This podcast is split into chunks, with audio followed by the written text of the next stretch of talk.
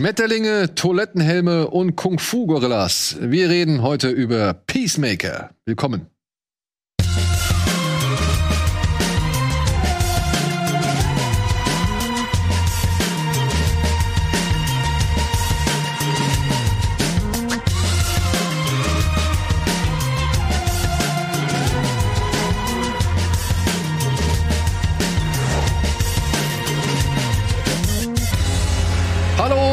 Herzlich willkommen zu einer weiteren Folge Badabinch mit einem ja, weiteren Mal oder ein weiteres Mal mit Berti und mit Simon, denn die hatten letzte Woche schon hier zu Gast. Nee, ach, das ist alles ein Scheiß.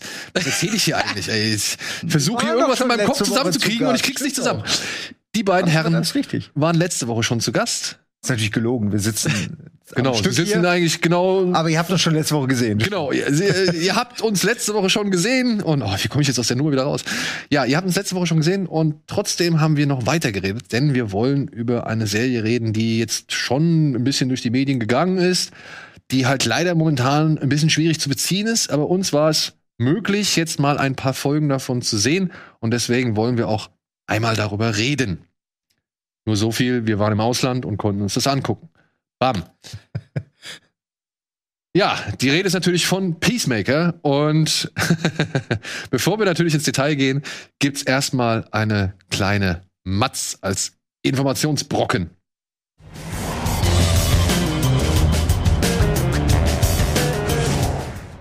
Der Peacemaker ist zurück. Und auch in seiner eigenen Serie schließt er sich einem ungleichen Team an. Mit der Regierungstruppe Argus soll er die Welt vor einer erneuten mysteriösen Bedrohung beschützen. Parallel dazu stößt unser ungewöhnlicher Held aber auch auf die Schatten seiner Vergangenheit. Verantwortlich für die acht Episoden ist James Gunn, Regisseur von The Suicide Squad, der letztes Jahr ins Kino kam. Dass der eine Menge Erfahrung in Sachen Action-Comedy hat, wissen wir. Nun gilt es zu klären, ob er das auch in Serie kann. Ob uns John Cena in Serie genauso gut gefällt wie im Film oder ob es diesen Pieces Maker wirklich gebraucht hat.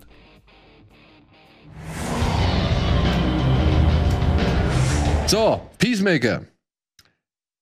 Habt ihr beide The Suicide Squad gesehen? Ja, ja, ich hab's Ja, geliebt. Also ich meine, den braucht man ja schon als Voraussetzung, weil sonst könnte man mit der Figur nicht wirklich was anfangen, beziehungsweise fragt sich, woher kommt die auf einmal? Ja, sie war halt in The Suicide Squad dabei, musste zusammen mit einer Gruppe von anderen ausgeflippten, durchgeknallten und irgendwelchen schrägen Söldnern die Insel Corto Maltese vor einem, von einem riesigen Seestern befreien, beziehungsweise von einem Diktator. Und kleiner Spoiler, wir dachten oder man dachte zuerst, oh, Peacemaker wurde innerhalb des Films umgebracht, aber nach dem Abspann konnte man sehen, oh nein, er ist noch am Leben. Und zu Beginn der Serie stellt man fest, er ist der glücklichste Mensch der Welt, beziehungsweise ein Mensch mit sehr, sehr, sehr viel Glück, denn er hat keine ernsthaften Verletzungen davon getragen. Es waren alles Fleischwunden, die sehr schnell geheilt sind.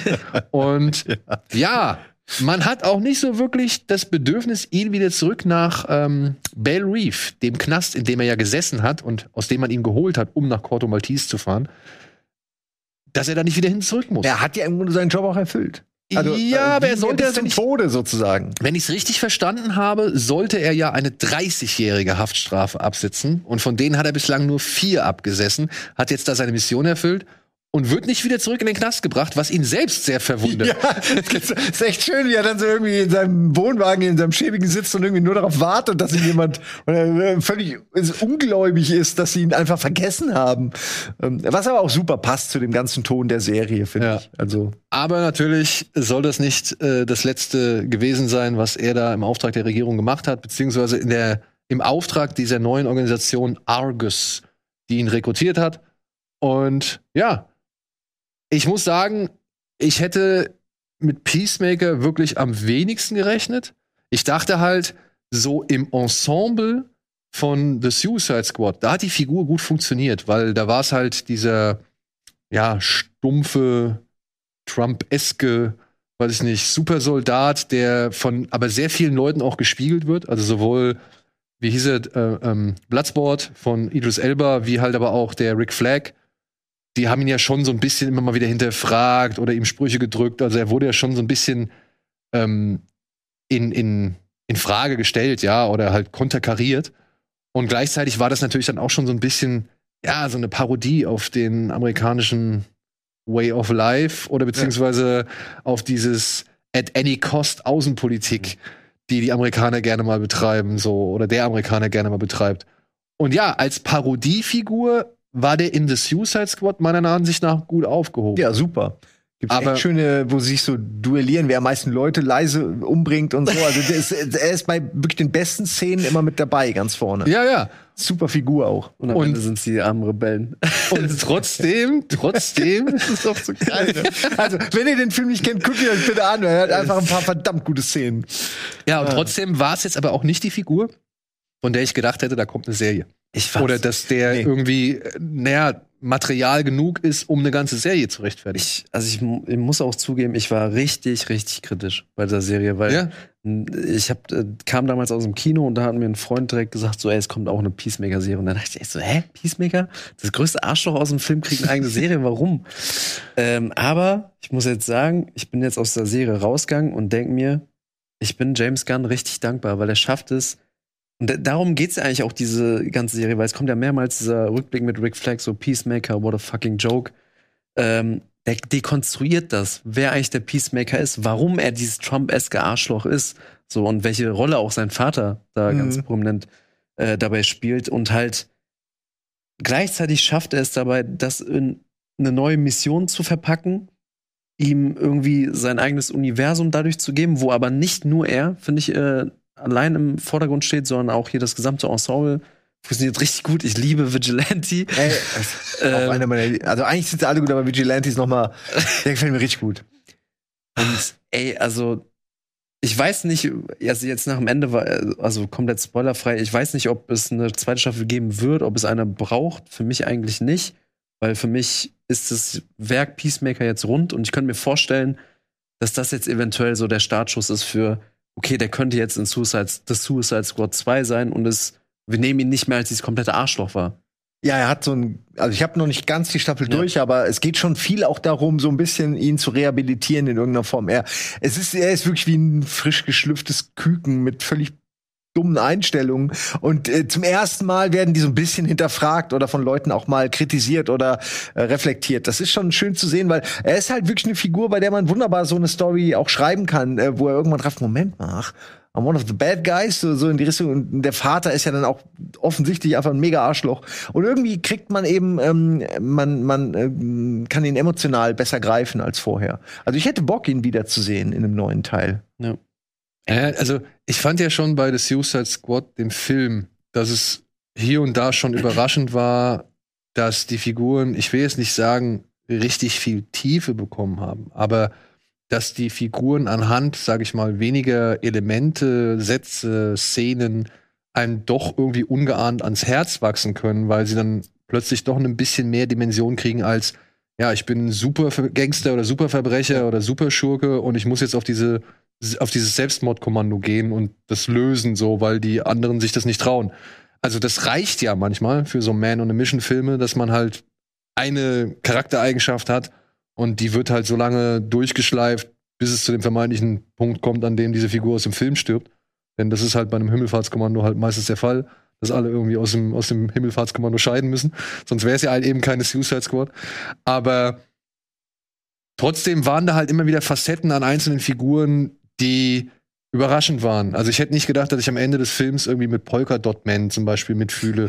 ja, aber auch eine echte, hätte ich nie gedacht. Ja. Was für ein guter Charakter eigentlich. Oder aber auch Redcatcher. ja, also wirklich, dass mir Redcatcher irgendwie, das ist so wie bei Guardians of the Galaxy. Da habe ich auch nicht gedacht, dass der Waschbär und der Baum irgendwie ernsthaft äh, Leute sind, die mir irgendwie mal ans Herz wachsen. Am Ende des Films waren es meine absoluten Lieblingsfiguren. Und ich finde, James Gunn hat halt so ein Talent dafür, so Figuren, die dir aus irgendeinem Grund vielleicht suspekt erstmal erscheinen. Und das muss nicht unbedingt das, der Grund sein, dass sie halt einfach unsympathisch sind, sondern dass es einfach Figuren sind, wenn du, von denen du glaubst, die sind dir wahrscheinlich egal oder die sind halt nicht so wichtig, dass die dir plötzlich irgendwie auf eine gewisse Art und Weise wichtig sind. Was ich interessant fand beim Schauen war, dass er in dem Moment mir sympathischer wurde, als ich gesehen habe, wo er eigentlich lebt und wie er lebt. Weil du dann merkst, okay, der Typ, der hat eine Einstellung und er opfert irgendwie auch alles diese Einstellung, weil er ist nicht reich und ähm, also ihm geht's wirklich um die Sachen, die er sagt. Er ist halt nur bescheuert. Er ist dumm. Ähm, und Oder ein, Art- einfach. Einfach. Und er, das ist die einfachste Lösung für ihn, so, um, um einer von den Guten zu sein. Und ähm, das ist so schön zu sehen irgendwie. Also ich, er hätte ja überall leben können, alles machen können, aber äh, genauso wie sie ihn zeigen, ist es eigentlich perfekt. Genau das rehabilitiert ihn schon so direkt am Anfang ein bisschen. Und es greift tatsächlich auch so ein bisschen was auf, was Marvel ja auch mit äh, Falcon and the Winter Soldier gemacht hat, mal zu zeigen, wie kriegen die eigentlich ihr Geld. ja, ja, ja, das ist, äh, haben die, äh, sind die jetzt wirklich reich, nur weil sie halt irgendwie Amerika gerettet haben oder weil sie irgendwie bei einer wichtigen Mission Entscheidendes zu beigetragen haben? Sind die irgendwie wohlverdienend oder wohlhabend und haben irgendwie, ja, weiß ich nicht, ein schickes, fettes Haus? Nein, er lebt im Trailer. So und, und hört sich irgendwelche Schmiermetal-Platten an, also beziehungsweise Spandex-Metal-Platten an. Und ja, Ich meine, allein, dass er, wie sich auch alle immer dr- drüber lustig machen, dass er halt immer in diesen Klamotten rumläuft und so. Er ist halt einfach so völlig schmerzbefreit, macht nichts von dem, was Superhelden eigentlich machen sollten. Ähm, und irgendwie macht ihn gerade das aber auch so besonders. Ich muss auch sagen, ich war überrascht, dass äh, James Gunn ja fast schon einen Turnaround mit dieser Figur irgendwie kriegt, dass du denkst, ja, du hast hier diesen, weiß ich nicht, die Galionsfigur für jeden, äh, ja, mager Warrior, so, ja. Und Also wie sie sich selbst sehen. ja, ja, wie sie sich selbst sehen, so. Ja. Und, und der ist dann plötzlich, ja, natürlich, wie wir, wie so viele Menschen auf dieser Welt, Opfer der, der eigenen Vergangenheit, des eigenen Umfelds, also ein Produkt Ja, seines, seines definitiv. Umfeldes so, äh, der auch nicht wirklich was dafür konnte, aber jetzt halt eben genau das ist, weil er halt über Jahre hinweg so konditioniert wurde und so trainiert wurde und ne, wir sind alles gebrannte Kinder, wie man so schön sagt. Ich finde auch, dass sie den Trash weiter embracen, weil er hat ja zum Beispiel von seinem Vater auch so Helme gebaut. Die sehen halt alle scheiße aus. Also ke keiner von diesen Helmen, alle sind irgendwie scheiße und unpraktisch und denkst dir, warum hast du nicht einen, wo irgendwie zehn verschiedene Sachen, nee, er hat zehn verschiedene Helme für zehn verschiedene, das ergibt keinen Sinn. Aber ähm, das finde ich so toll an dem. Ach, das ist diesen Adler, mit dem er da abhängt, ne, liebe Igli. Igli. Igli. Ist Ich dachte Hawkeye nicht, ist ein Adler.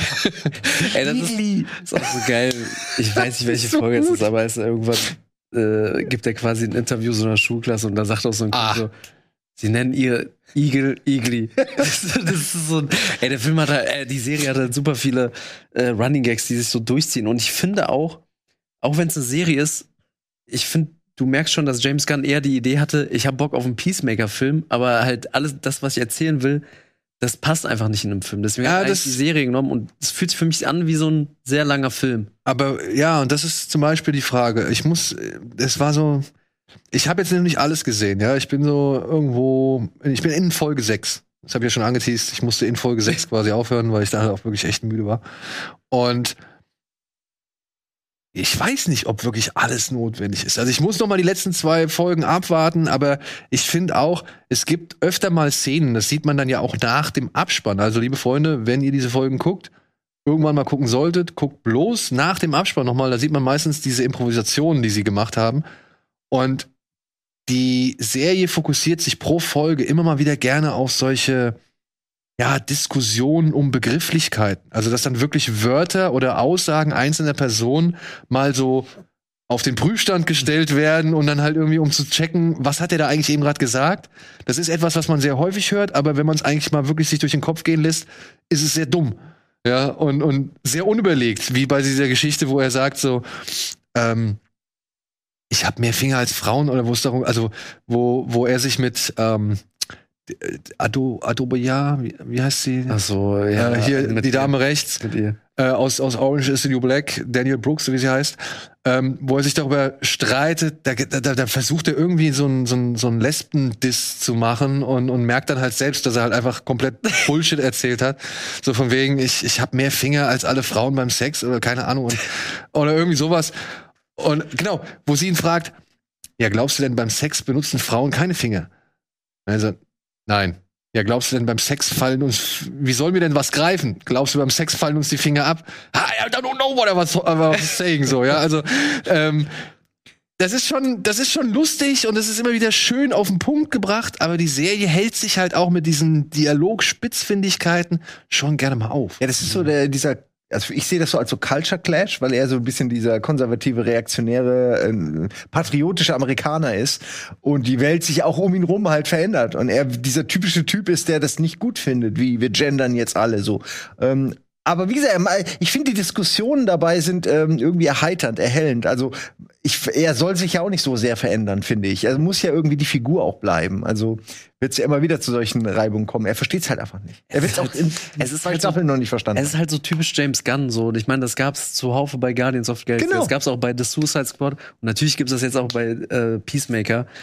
Mich, also ich sehe das eigentlich wie Simon, mich hat's nicht so krass gestört, aber ich kann es auch voll verstehen, Nein. wie du, während sagt so, ey, es ist mir ein bisschen zu viel. Ich, also, ich sag nicht, dass mich das stört. Ich find's ja lustig. Vor allem, wenn du dann halt wirklich dann noch mal diese Improvisation siehst und halt siehst, was John Cena da eigentlich tatsächlich für, sag ich mal, fantasievolle Kreationen äh, vom Stapel lässt, so aus, aus dem Kopf raus. Ja, wenn es halt darum geht, ein kleiner, vielleicht Spoiler, es geht irgendwann mal darum, dass äh, Ta äh, Fingerabdrücke an einem Tatort gefunden sind und die sollen halt nicht mit Peacemaker in Verbindung gebracht werden.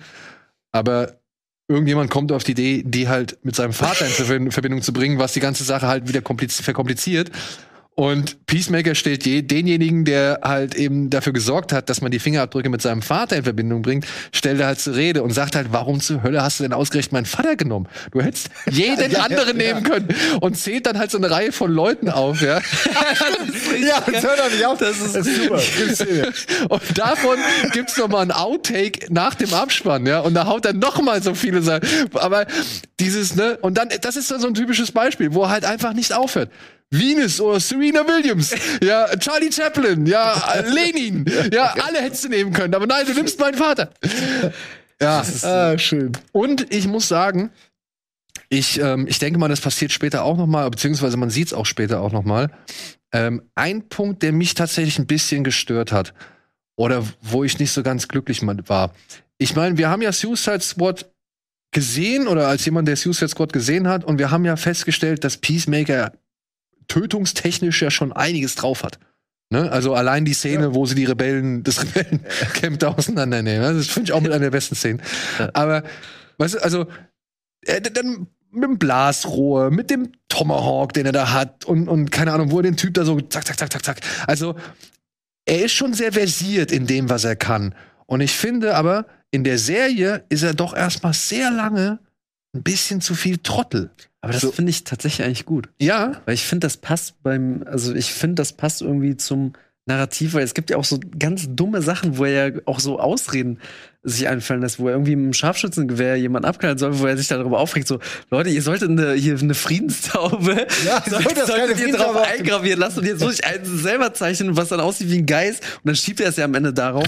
Und ich finde das in der Kombination immer mit diesem, dass er, je weiter er kommt, eigentlich sich mit seiner eigenen Vergangenheit viel mehr auseinandersetzt, das fand ich eher so gut daran, aber ich kann das voll verstehen. Naja, aber also ich meine, die Szene mit der Taube auf dem Scharfschützengewehr, ja, oder beziehungsweise, dass er halt auf allem, was er irgendwie zum Töten benutzt, so eine Friedenstaube braucht, weil sonst fühlt er sich nicht gut oder sonst fühlt sich das Töten nicht gut an. Warum auch immer. Das ist ja der eine, das ist ja ein Gag so und das ist ja auch okay. Das, da, da verstehe ich ja auch, das ist ja auch hilfreich, sag ich mal, um der Figur diesen Spruch, den er ja gebracht hat, dass er Frauen, Kinder und, und alles, also alles töten würde, selbst Frauen und Kinder für den Frieden. Ähm, der den ja ein bisschen relativiert und ihn ja nicht einfach zum Tumpen schlechter macht. Wir, wir erfahren ja im Laufe der Serie, dass er eben halt einfach nicht dieser stumpfe Typ ist, von dem wir immer gedacht haben, dass er das ist und dass der halt auch eine gewisse Vergangenheit hat, die ihn halt dazu gemacht hat. Aber dann kommen trotzdem Situationen, in denen er sich ja einfach nur wehren muss, beziehungsweise in denen er ja irgendeiner Gefahr ausgesetzt ist, wo er halt plötzlich mit irgendjemandem konfrontiert wird und es zum Kampf kommt. Und ich finde auch da stellt er sich oftmals am Anfang etwas ungeschickter an, als er im Film letztendlich porträtiert wurde. Und das fand ich ein bisschen. Vielleicht brauchst du das so, eine gewisse Fallhöhe auch mal, dass er eben nicht so perfekt wirkt. Ich weiß ja auch, welchen Kampf du, glaube ich, meinst. Und ich habe das Gefühl, da, da kämpft er ja gegen jemanden, der es auch gut kann. Also es ist dann so ein bisschen dieses Superheld gegeneinander Prinzip, ähm, würde ich jetzt sagen. So. Hat Ja, aber auch hier bei dem, wo ist der? Ach nee, den sieht man nur im Der- Vorspann. der- Der, der kleine Kleine, grüne Judo, Judomann. Ja, das war ja, er kriegt halt schon auch gut mal auf die Fresse, aber gerade die, die mit dem Judomann, die kämpfen nicht unschätzt so gut, weil der halt so anders kämpft als er, weil der ist klein und wendig Ja, ja. Und, und er kann das halt nicht. Der ist voll frustriert auch. Also ich kann das total äh, nachvollziehen, ähm, dass er das dann nicht, dass er da nicht weiß, wie er mit dem umgehen soll. Weil das einfach was anderes ist, als so, ist noch jemand, der angeschwollen ist, mit dem hau ich mich jetzt. Äh, ich find's auch geil, dass sich ständig drüber lustig machen, alle, wie scheiße er aussieht. Also das halt auch diese, diese riesigen, das sieht ja auch nicht gerade irgendwie gar nicht cool aus eigentlich. Aber auf der anderen Seite muss man dann auch sagen, dass der Film eigentlich tatsächlich, oder die Serie, eine schöne Body Positivity aus, ausstrahlt, so, ne? Das also, stimmt, ja. ähm, da wird sehr wenig irgendwie, ja, weiß ich nicht, glorifiziert oder da wird sehr viel normalisiert, was normalerweise vielleicht in anderen Serien immer so ein bisschen, ah, guck mal da, die oder, weißt du, also was irgendwie entweder besonders gemacht wird oder, oder hervorgehoben wird, wie gut es ist, dass man das trotz seines Aussehens, seiner Figur oder sonst irgendwas oder seine sonstige Beeinträchtigung macht und so. Und hier einfach Bam. Es ist wirklich, es ist alles sehr inklusiv. Da wird keiner irgendwie außen vor gelassen. Jeder kriegt das gleiche Fett weg. Jawohl, oder, das ist wichtig. ja, genau. oder halt eben die gleichen Sprüche ab, aber ohne dass es irgendwie jemals wirklich,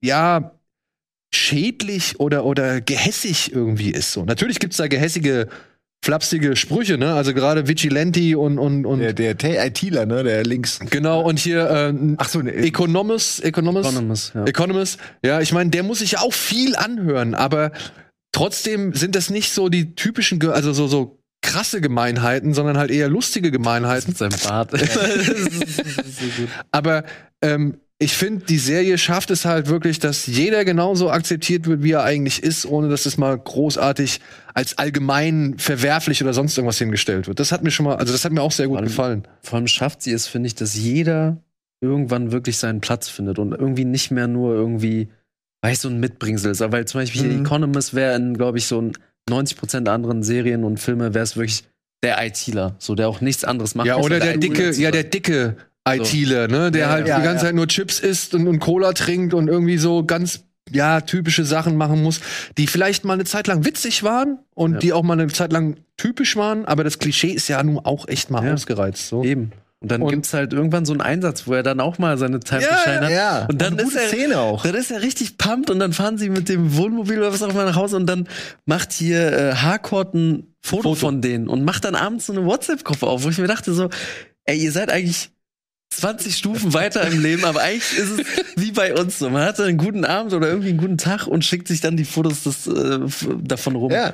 So und ich, ich finde das einfach saugut, so wie Das waren- jeder seinen Platz findet. Es war auch äh, für die Teamfindung, das, die ja jetzt komplett neu ist. Man kennt ja Harcourt und Economist aus dem Film. Die sind da schon aufgetaucht. aufgetaucht. Aber die anderen sind ja alle relativ neu. Ich fand, es war ein schöner Moment zur Teambildung. Also es tatsächlich, am Anfang hat man die vielleicht nicht unbedingt so diese warmen Momente, aber die kommen dann nach und nach, genau wie bei The Suicide Squad, wo du am Anfang irgendwie denkst, ja cool, lustig, der frisst den Typ einfach, der Hai. Oder, oder, oder die bringen einfach die Leute da so um und der filetiert ihn da fünffach- 50-fach so. Ähm, kam das Herzliche so irgendwie im, im, im späteren Verlauf erst dazu und ich finde, das macht sich hier auch stark bemerkbar.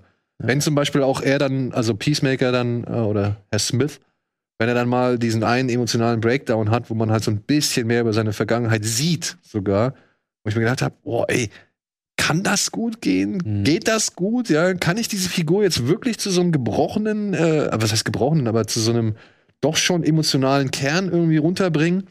Aber bisher muss ich sagen, Herrn Gunn gelingt's. Wie du auch meintest, Vigilante ist auch echt einfach ein guter. Ich muss ja mal, er ist so eine Art, so er stalkt ja so ein bisschen Peacemaker und ist mal sein bester Freund, dabei Peacemaker am Anfang gar nicht so viel mit ihm zu tun haben. Ähm, und also er wird mir immer sympathischer. Da gibt's auch so ein, zwei echt coole Dialoge, wo irgendwie, ich will jetzt auch nicht zu viel spoilern, aber einer wird gefoltert, der andere lässt es zu und dann ist halt so eine Situation, ne, ähm, wo, wo, wo du fragst, warum so? Ähm, und das sind so schöne, das mag ich. Das sind diese typischen James Gunn Dialoge, wo du denkst, darüber müssen wir eigentlich mal reden und dann tun sie es auch. Ja, in der, in der, und sie finden aber auch eine Situation, wo das nicht äh, komisch wirkt. Also nicht einfach so Action und dann wird kurz geredet. Ja. Es wird irgendwie organisch in diese Story eingebettet, dass das Thema dann noch mal aufkommt. Ähm, also ich bin wirklich eine sehr heimelige Wohlfühlserie, obwohl die halt mega brutal ist und äh, also äh, vom Thema her auch vielleicht nicht für jeden, aber ich fand die sehr home, homesome, äh, wholesome. Aber Vigilante, da war ich mir nicht so ganz sicher. Also, er, er kommt ja am Anfang nicht so wirklich, tritt er ja nicht wirklich in Erscheinung, außer in Textnachrichten oder Sprachnachrichten. Und plötzlich steht er dann da. Und dann dachte ich mir so, hm, Deadpool. Ja, ich wollte gerade sagen, ich dachte wirklich, so, okay, das am Anfang hatte ich halt auch dieses, okay, das ist jetzt euer billiger Deadpool. Das ist jetzt halt euer Deadpool, so, ne? Ich Bisschen, mein, ein bisschen stimmt's auch, ne? Aber ja, ich meine, er hat ja, er hat andere Skills. er hat, also das muss man ja, sagen. vor allem, du brauchst ja einen Ausgleich. Du kannst ja, also Deadpool kann sich ja heilen, also de dementsprechend ist, hat er ja diese Leck mich am Arsch oder ist mir alles egal Einstellung, weil er weiß ja, es wächst alles nach. Es Er hat das halt. nämlich nicht. Er ist einfach nur verrückt. Er ist, er ist einfach nur verrückt, Das ist genau. eine Superkraft. also, du musst ja diese Figur irgendwo ausgleichen. Und er ist ja eigentlich auch eher so ein, so ein, ich will jetzt nicht sagen Creep, aber er ist schon so der, der Typ, mit dem du dich jetzt nicht unbedingt so, der so ein bisschen, ist so übereifrig. Er darf, äh, man muss ja auch sagen, er darf ja eigentlich nur mitmachen, weil er in dem Moment einspringt, wo Peacemaker richtig verkackt. So, also hätte Peacemaker von Anfang an abgeliefert, hätte hier, glaube ich, ich weiß nicht mehr, wie, wie der Einsatzleiter heißt. Mern. Äh, Mern hätte ihn, glaube ich, auch nicht re- reingeholt. aber Mern, ja. So, Learn after ja- reading heißt Was aber auch, äh, aber Ja. das ist super, weil du es gerade sagst, weil der Moment, das ist ja so ein Moment, wo zum ersten Mal in Peacemaker sowas wie eine Moral aufkommt, Ja. wo man merkt, so, okay, der hat einen Kodex, den man halt nur verstehen muss, aber er hat einen. Das ist nicht ein kompletter wahnsinniger Killer, der das aus irgendeinem für Geld macht oder für seinen für seinen Staat, sondern der will auch wissen, warum. Und äh, das finde ich halt interessant, weil Vigilantes dagegen halt okay, mach ich. ja, Ja, es aber- ist irgendwie halt äh, diese äh, diese Unterschiede finde ich gerade so interessant zwischen den beiden. und das rückt ihn halt näher an so einen Deadpool ran, dem ja auch alles scheißegal ist. Und er sagt, ja, komm, ich hab Bock drauf. Ja, ja, ja. Ich sehe halt auch gern Leute Es ist ein leiden. bisschen Deadpool, das stimmt. Ja, und auf der anderen Seite, wie gesagt, sein, sein Kontrapunkt ist ja dann der, dass er halt wirklich einfach dieser ja, Kellner ist, den, den man ja eigentlich normalerweise so socially awkward oder also so- ja, im sozialen Umfeld sehr unangenehm Er ist empfinden zu würde. bemüht. Das Ja. ist jemand, der es einfach zu sehr will. Zu, Der möchte zu, gern dein. Freund sein Genau. oder der möchte zu Der gern möchte mit dir irgendwie mehr. abhängen. Und das ist immer, natürlich, ey, ich kann, also, das ist ja verständlich, ne? Da ist eine Gruppe von Menschen, die irgendwie genau das Gleiche macht wie du. So, zu denen fühlt man sich zugehörig. Da möchte man ja auch gern dabei sein. Und, und ja, nur er, er möchte es halt ein bisschen zu sehr. Das ist das, was alle so Superhelden wollen. Irgendwann eine, eine Gruppe bilden. Aber ich muss sagen, mir hat wirklich im Laufe der Serie hier Frau Harcourt, ne? Ich, Ja. Natürlich, ne? Sie hat, sie kann gut kämpfen, sie kriegt irgendwie ein paar schöne Szenen, sie ist immer, sag ich mal, gut mit den Sprüchen, erstmal am Anfang richtig hart, bricht dann ein bisschen mehr auf. Ich bin, ich weiß es noch nicht, ich bin gespannt, ob sich nicht vielleicht so eine Art Liebesdreieck äh, entwickelt, denn ich hatte schon den Eindruck ab einer gewissen Folge, dass sie so ein bisschen hin und her gerissen ist. Für wen, wen sie jetzt vielleicht sympathischer findet. Ob es jetzt Vigilante ist oder eben Peacemaker. Keine Ahnung, wo das hingeht, aber ich sage auch mal, eine Beziehungskomödie mit den dreien oder so eine Liebesdreieckkomödie mit den dr- dreien würde ich mir auch angucken. So, ja. Solange es nicht überhand nimmt, finde ich hier so ein bisschen Beziehung äh, ganz lustig. Könnte ja eine Weihnachtsepisode, Spezial Ja, ja, oder sonst irgendwas sein. So, weißt du. Valentine's Day und alle stehen beide und beide stehen vor ihrer Tür, zum Beispiel. Da könnte ich, das könnte lustig werden. Ich muss auch sagen, John Cena überrascht mich positiv mit seinem Ey, Comedy wirklich. Time. Ja, wirklich. Äh, muss ich echt sagen. Also ich habe nicht so viel erwartet, weil das für mich eher so ein physischer äh, Schauspieler ist. Aber der war ja schon in Suicide Squad super. Und ich muss sagen, ich bin total positiv beeindruckt. Der, der kann ja auch wirklich Humor. Also mir ist er tatsächlich positiver immer in seinen komödiantischen Rollen aufgefallen. Der war ja auch hier bei diesem Trainwreck mit Amy Schumer dabei. Alles noch nicht gesehen, ne? Ja, also guck ja. dir den mal an. Ich weiß nicht, wie der auf Deutsch heißt. Äh, äh, Ist der nicht sogar genauso? Heißt der da, heißt der nicht? Nee, ich glaube nicht, dass der Trainwreck heißt. Aber der ist hier mit dem Barry-Darsteller, der ist Hm. mit dabei. Äh, LeBron, LeBron James ist mit dabei. Und John Cena spielt halt mal irgendwann einen Lover von Amy Schumer, der halt voll auf, auf seinen Körper achtet und, und trainiert und was weiß ich. Und der das halt aber auch wirklich mit so einer mit so einer stoischen Ernsthaftigkeit irgendwie dann alles rüberbringt, ja. Er soll halt irgendwann mal gibt's eine Sexszene, du lachst dich kaputt, weil er halt Dirty Talk betreiben soll und er, er kriegt's nicht hin. er kriegt's nicht hin und das macht er halt mit diesem mit der mit dieser felsenfesten Überzeugung, aber auch gleichzeitig mit diesem, was er halt hier auch als Peacemaker hat, dieses ja fast schon babyhafte so. Also du hast hier ein Baby in einem Körper von einem genau. 200 Pfund Mann so, ja, der halt keine Ahnung ein Auto hochheben kann so. Ja. Also der der hat so was naives, kindliches immer irgendwie in sich drin und das in Kombination mit Comedy meine ich passt wundervoll zu, zu John Cena. Die Actionrollen habe ich mir auch alle an, angeguckt, aber wenn ich mir ihn halt in Peacemaker angucke und dann so zum Beispiel Vergleich Fast and Furious, der letzte, Hm. wo er der Bösewicht war, da muss ich sagen, da haben sie nicht verstanden, wie sie das Beste aus John Cena rausholen und äh, haben ihn meiner Ansicht nach in Fast and Furious verschenkt, wohingegen er hier richtig ausgenutzt ist. Er darf hier austeilen Hm. und er darf halt dieses aufrichtig, ernsthafte, dumme, einfache irgendwie präsentieren und das kann der richtig gut. Meiner Ansicht nach. Und sogar die emotionalen Szenen hat er ja auch. Ja, er kann das wirklich. Er ist diese Figur. Also, und das äh, nehme ich ihm sofort ab. Ja, ich wollte aber tats tatsächlich auf Daniel Brooks noch hinweisen. Wie heißt sie denn hier? Ich habe den Team- Adebayo, glaube ich. oder? Adebayo, Adebayo, genau, Adebayo, Liota Adebayo. Ich finde sowohl ihre Story, die finde ich interessant. Ich hoffe, da passiert noch ein bisschen was. Aber ich muss sagen, ich finde sie als Figur einfach cool. Ja. ja. Die ist da drin, die ist, weiß, dass sie nicht unbedingt die Erfahrung mit sich bringt, um, um wirklich mit diesen erfahrenen Killern irgendwie mitzuhalten, aber ist nicht dumm, sondern, und, sondern nur irgendwie aufgeregt und, und manchmal halt schneller mit dem Mund als mit dem Kopf. Die ist fast schon auch zu barmherzig noch für Ja, ja, genau. Aber ja, vor allen Dingen, wenn ihre Mutter ist ja die Chefin aus Suicide Squad, die ja wirklich einfach ein Bastard ist, wenn man, wenn man die, die ist ja furchtbar, das ist ja ein furchtbarer Mensch. Die wird ja auch so dargestellt, ne? Ja. Und man denkt, okay, gar nicht wissen, wie die Tochter ist, aber dafür hat sie es noch gut erwischt, würde ich sagen. Äh, Ja, aber das fand ich wirklich, das war eine, fand ich eine erfrischende Figur, die war irgendwie neu, die hatte irgendwas anderes. Sie hat einen schönen Konflikt, weil sie ja so zwischen allen steht, weil sie möchte irgendwie dazugehören, aber steht natürlich auf der Seite, also ist natürlich dann halt die Tochter so. Und, und wenn alle dann immer wieder über ihre Mutter irgendwie anfangen zu, zu schimpfen oder halt irgendwie zu sagen, oh, der darf man nicht trauen. Also ich, ich mag das. Also das ganze Potenzial, was diese Figur mitbringt. Und ich finde Danielle Brooks, die habe ich in Orange is the New Black als Tasty schon immer gern gesehen. Ähm, die macht es echt cool. Also freut mich für sie, dass sie jetzt noch mal so eine, ja, weiß ich nicht, so eine Serie bekommen hat, die schon ein gewisses, ja, einen gewissen Hype halt hat oder Ja. eine gewissen, gewissen, gewisse Aufmerksamkeit hervorgerufen hat.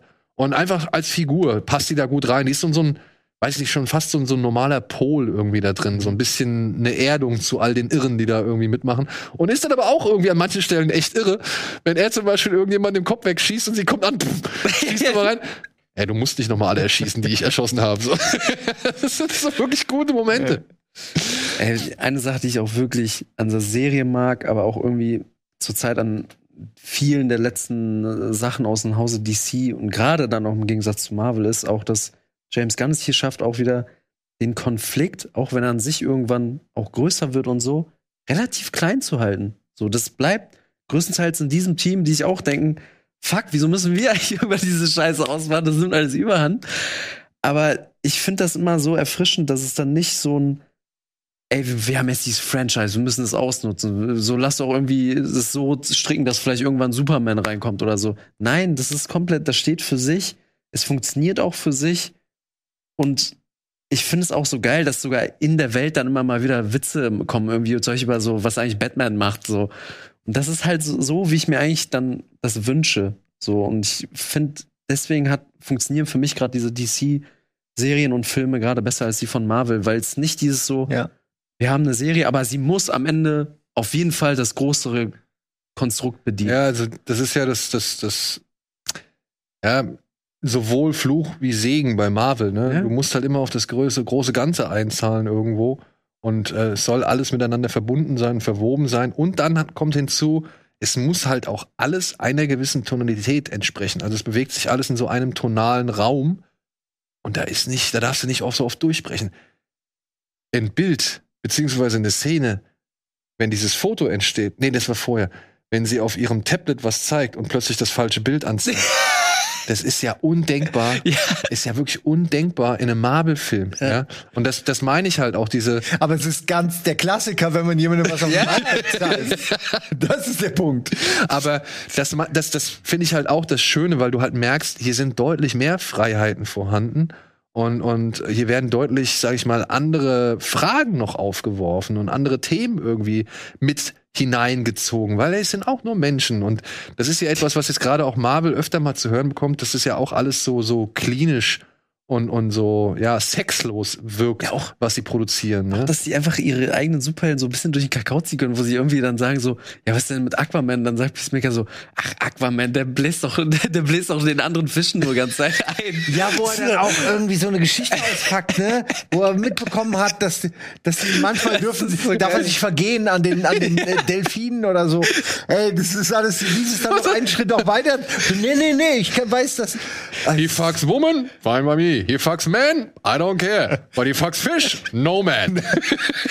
Ey, ich finde das so gut. Wirklich. Äh, Und eine Sache, die ich wirklich, wirklich an Peacemaker und dann, also vor allem James Gunn liebe, wie er es immer schafft, richtig geil Musik in die Handlung Also das Mhm. in der Handlung anfangen zu lassen und dass es dann so im Hintergrund irgendwie in einer Kampfszene oder so läuft. Ich liebe das an James Gunn. Und ich habe gab da mehrmals in der Serie gab es so Momente, wo ich so einfach so Gänsehaut hatte, so, weil ich dachte so, wow, das ist so gut gemacht. So und der Song ist auch einfach geil. Es kann Also ich habe gut. ich hab hier so eine Liste äh, mit, mit Tracks, die ich mir immer, also hier sieht man es mal, so eine Liste mit Tracks, die mir immer über den Weg laufen, wo ich sage, okay, die finde ich geil, die schreibe ich mir auf oder da trage ich mir ein, damit ich sie mir später halt irgendwie irgendwo besorgen kann. Und ich muss sagen, Pumped Up Kicks, diese Version fand ich super bei Peacemaker. Do You Wanna Taste It, habe ich jetzt voll den Ohrwurm. so, das ist der Opening Track. Und was ich super fand, war Love Bomb Baby. Ja. Äh, zu dieser einen Szene, wo er so ein bisschen verliebt durch die Gegend schw äh, ähm, sch ähm, schwärmt und so. Und Would You Love a Creature, den fand ich auch super. Also ich habe mir schon diverse Tracks quasi aufgeschrieben, weil ich die echt gut finde. Ja. Es ist aber tatsächlich, die Musik, finde ich, entspricht so ein bisschen oder beziehungsweise spiegelt so ein bisschen diese gesamte Serie wieder, diese, dieser Spandex Haarspray-Rock und er hat auch, auch eine großartige Szene, wo er dann hockt und sich diese Platten in dieser Plattenkiste durchguckt und dann sind da so äh, sämtliche Spandex-Bands so, wo er dann sagt, yeah, that's where real men who weren't afraid to be a woman. das ist es halt. Das bringt diese Serie, ja. das bringt diese Serie so wundervoll auf den Punkt. Ja, also diese Serie ist halt wirklich so ein Spandex-Rock-Album, wo alles drin ist, ja, wo du Sex drin hast, wo du Gewalt drin hast, wo du Schmalz drin hast, ja, wo du aber auch eine Menge Zärtlichkeit drin hast und irgendwie einfach so ein so eine Liebe für dein Ding, ja, was du vorhin glaube ich mit Embrace the Trash ganz gut ähm, beschrieben Ja, hast, es ist, genau. weil Ich weiß genau, was es ist und spielt auch genau diese Note, kann aber auch noch mehr. Also es ist nur die Grundnote. So alles andere, so emotional geht drumherum. Das finde ich sehr schön. Genau, und dann aber auch noch unterstützt zum Beispiel durch so manche Casting-Entscheidungen, ne? Weil auch hier Frau Harcourt zum Beispiel, die hat ja auch in sehr vielen Trash-Filmen, ich glaube, entweder sie oder ein anderer, nee, ich glaube sie. Sie hat bei House of the Dead 2 mitgespielt, also die, die der zweite Ja, ja, Teil von dem okay. Uwe Boll-Streifen. so, wollte ja. grad sagen. Ähm, und dann gibt's ja noch den einen Polizisten, der mit der asiatischen Kollegin die ganze Zeit rumrennt. Dieser äh, Monroe heißt der, glaube ich. Der hat ja auch in so vielen Trash-Filmen mitgespielt. Ja, also ähm, ich finde es schön, dass bei Gunn halt immer wieder so Ja. durchsickert, wo er eigentlich herkommt. Also sowohl was die Dialoge, was die Gewaltspitzen angeht, was die Dialoge angeht, was den Witz und Humor angeht, aber halt auch was so Casting und Inszenation, äh, Inszenierungsentscheidungen angeht. Ne? Der kommt halt von Trauma und der hat immer so seine Liebe zum B-Film-Umfeld so behalten und holt dann auch dementsprechend die Leute dann dazu. Ja, wenn man die Chance dazu hat und so Leute kennt, ist natürlich auch toll, ne? wenn du denen die Chance geben kannst, in irgendwas Besserem mal mitzuspielen. Ja. Ich möchte an der Stelle auch noch mal das Intro loben, mache ich immer gerne auch. Alter, ich liebe. Äh, ja, auch äh, Severance hatte ja auch so ein schönes Intro, ne? Aber äh, das hat auch ein super. Es ist so, es ist wie so ein. Ähm, ich hatte mal die, diese Idee äh, Transformers, wo du quasi, du hättest die Aufgabe bekommen, so eine Choreografie zu machen, hättest du dann irgendwie eine Stunde Zeit gehabt und sechs Leute, die mittanzen und Ja. dann so ungefähr wirkt es, ne? So, okay, wir brauchen eine Choreografie, okay, ich habe eine Idee. Ähm, und das, aber gleichzeitig, je mehr ich drüber nachdenke, unterstützt es auch total gut die, die Grundstory. Also, wo es ja so ein bisschen um, äh, ja, ich will nicht spoilern, aber äh, es ist das Intro visualisiert super, was in der Serie eigentlich passiert. Und es sieht noch total dämlich aus und der Track ist gut und ich guck's mir immer wieder gerne an. Ey, und dann on top, ich würde gerne gern noch mal auf gleich noch einen Kritikpunkt vielleicht eingehen, aber Ja. dann on top, sage ich mal, ein, eine Rassismus-Thematik in das Ganze, in wirklich in diesen Nonsens, wo es halt wirklich irgendwann mal um Kung-Fu-Gorillas geht, so, ja. ähm, so eine Rassismus-Thematik damit einzubauen, die echt, die fand ich für eben dieses Embracing the Trash, Mhm. fand ich die wirklich charmant und clever.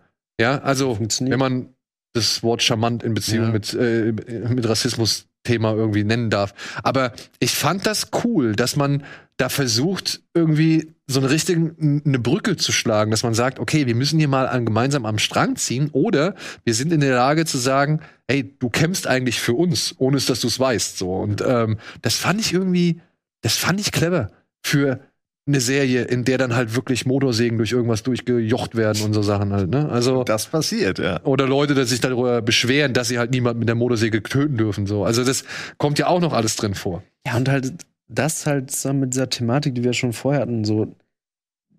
Wir alle haben unsere Laster so und man kann sich ja auch seine Eltern nicht aussuchen und bei vielen funktioniert es gut so, äh, weil wir einfach die meisten wirklich gute Eltern haben, aber es gibt halt einfach den Fall, da hast du einfach Scheißeltern. Und da musst du halt gucken. Entweder schaffst du es selber, dir die Schlinge aus dem Hals da zu ziehen, oder man wird da irgendwie mit reingezogen. Und das, und ich finde, Peacemaker ist dieses, dieser Prozess, die sich die Schlinge aus dem Hals ziehen. Und noch dazu, Leute zu finden, die dir dabei helfen. Ja. Die dir halt zeigen, dass es gut ist, wenn du dir, wenn du dich selbst aus der Schlinge ziehst. Oder beziehungsweise die dabei hilf behilflich sind, dass du dich aus der Schlinge ziehen kannst. So. Das finde ich ja auch das Coole, weil Peacemaker hat seine rassistischen, homophoben, sexistischen, sag ich mal, Ansichten oder, oder, oder, weiß ich nicht, ja, seine Indoktrination. Ja, also der, dem wurde es ja so gesehen alles eingeimpft, so, ja, aber er begreift ja auch irgendwann im Laufe der Zeit, dass vieles, was er einfach nur stumpf rezitiert hat oder Mhm. stumpf irgendwie angelernt hat, dass das gar nicht so stimmt, beziehungsweise irgendwie nicht zu dem passt, was man ihm ja alles beigebracht hat.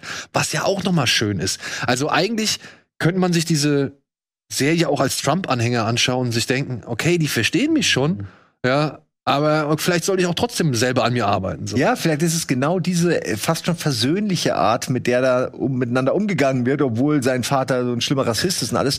Ähm, vielleicht hilft es ja tatsächlich, Leute so ein bisschen zumindest wieder auf die Mülle zu holen oder so. Ja, also- ich will der Serie jetzt auch nicht zu Nein, nein, nein, aufführen, Aber das kann ich mir schon vorstellen, dass es auf so eine sympathische Art akzeptiert man, glaube ich, auch leichter mal was, was einen sonst irgendwie auf die Palme bringen würde als Meinung. Und, und das ist auch so etwas, ja, das ist natürlich eine große Bürde, die man von dieser Ja. Serie dann verlangt, so, aber ich finde, sie bietet die Grundlage zu sagen, hey, wer hat ein bisschen schmutziger, wer hat ein bisschen sauberer. Weißt du? Also, ja, der, äh, Ja, also ohne, ja genau, ohne, ohne wirklich zu sagen, dass Rassismus gut ist oder, oder Sexismus gut ist oder sonst irgendwas. Also die zeigen ja schon auf, was falsch läuft und wer nach wie vor ein Arschloch bleibt, wenn er das so und so macht oder so und so vertritt. Aber dass man trotzdem sich irgendwo begegnen kann und feststellen kann, ey, cool. Also ich finde auch die, die Beziehung, die sich zwischen Economist und, und Peacemaker entwickelt, muss ich auch sagen, ne? Also natürlich ist er am Anfang das Opfer, die Zielscheibe, der, der, der Gag-Garant oder sonst irgendwas in der Richtung. Und dann stellt Peacemaker plötzlich fest, Alter, der mag ja sogar die Musik, die ich mag, so. Und das, und das waren so schöne Szenen, die halt irgendwie für ein Miteinander plädieren, wo man halt in einer Welt lebt, die sehr zynisch ist und sehr ironisch ist und sehr beleidigend ist und schnell auch mal, ja, keine Ahnung, unüberlegt ist, so, ja. Und das finde ich eigentlich mit den größten Trumpf an dieser Serie. Obwohl es vielleicht ja dann doch auch ne, für die einen oder anderen gefährlich sein könnte, dass man sagt, ey, wir müssen jetzt hier diesen rassistischen Idioten nicht zum Helden machen oder irgendwie zu einer Ja, Sympathiefigur. ist ja auch richtig, aber wie gesagt, er ist ja, er ist ja eh so mittendrin. Er ist wirklich das Baby, was einfach äh, Dinge nicht hinterfragt und es immer mehr macht. Das geht ja schon. Beim Vater ist es irgendwie auch okay, weil da ist halt Claudia, das ist der Vater, der ist ein Arschloch. Das Thema ist durch. Thema so. ist vorbei. Ähm, ja, aber auch trotzdem, ähm, also der, trotzdem ist er nicht der pure Bösewicht, sondern du hast ja schon so Momente, wobei die mit seinem Sohn auch schon sauhart sind, ey. Aber du hast schon so Momente, wo du denkst, okay, irgendwie. Da muss doch was Gutes in dir sein, so irgendwie. Ja. Aber ich meine, er macht ja, er baut ja immerhin, äh, er stellt ja die Helme da, also er macht ja irgendwas für seinen Sohn, aber er hasst ihn halt. aber aus der falschen Motivation. ja, heraus. das meine ich. Es ist alles so, ah, es das ist halt komplexer, als Sache. man denkt, tatsächlich. Menschen sind komplexer, als man denkt, auch hier. Auch hier, auch hier. Was denkt ihr denn über die Action? Weil das war so ein bisschen und die Action und so auch das Erscheinungsbild, weil das war so ein bisschen, wo ich am Anfang noch mal schlucken musste und auch im weiteren Verlauf der Serie so ein bisschen gedacht habe, ja, okay, ihr habt nicht ganz das Budget für den Film gehabt und ihr ihr seht nicht einfach so aus wie der Film. Der Film hat ja noch eine etwas grellere und dann auch von der Farbgebung eine etwas überlegtere, sag ich mal, Gestaltung. Hm. Ja, und, und das hier ist ja alles schon mehr Fernsehen. Ja. Also, ums, das soll nicht despektierlich klingen, aber man, man sieht halt einfach, dass das deutlich nach einer Serie aussieht. Ähm, und ja, der Adler, Igli, war schon gut animiert, Ja. finde ich. Also den kann man machen. Ja, fällt, fällt nicht auf. Ja. Ich muss nur sagen, so rein actiontechnisch fand ich bislang hat's mich jetzt noch nicht so abgeholt. Also da fand ich in Suicide Squad die Action besser, also am E- spaßiger, irgendwie auch ja, irgendwie ein, ein Tick cooler inszeniert. Also am Ende kommt noch was, aber halt natürlich, das ist auf jeden Fall deutlich weniger.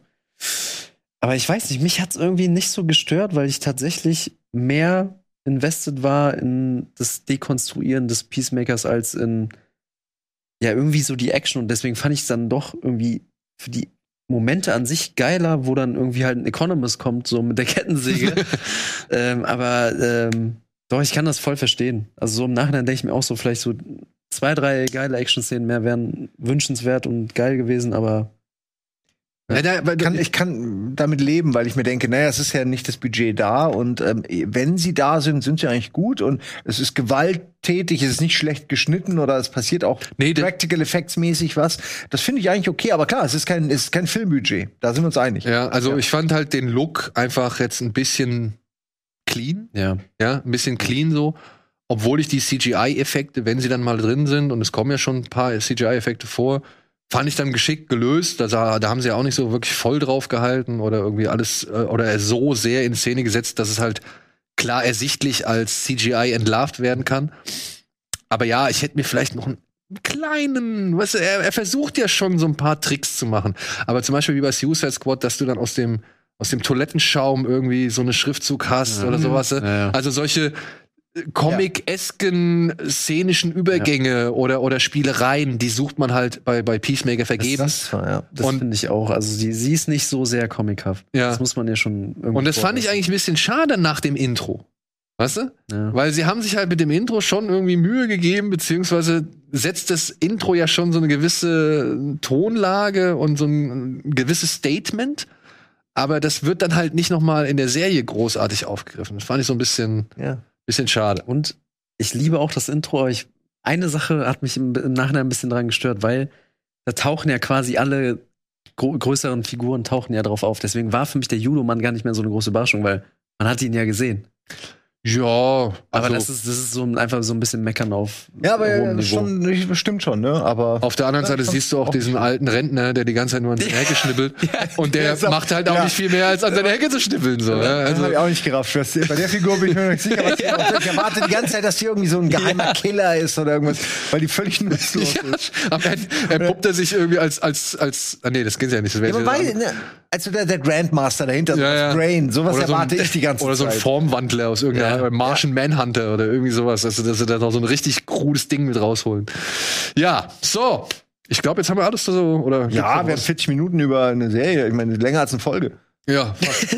stimmt, fast länger als Ja. Das muss ich auch noch hinzufügen. Angenehm. Ja. Angenehm. Ja. 40, 45 Minuten passt. Ja, also Ja. muss ich auch sagen, finde ich die mittlerweile optimale Länge für eine gute, fesselnde, unterhaltsame, lustige Serie so.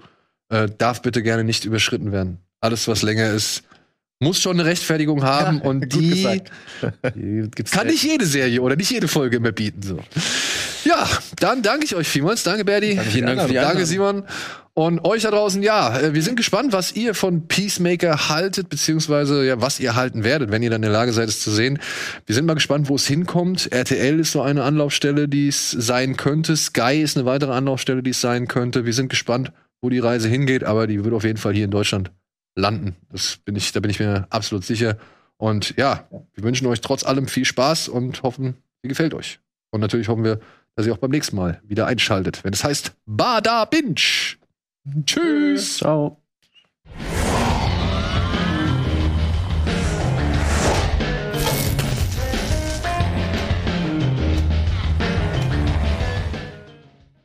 Diese Sendung kannst du als Video schauen und als Podcast hören. Mehr dazu unter rbtv.to slash badabinch.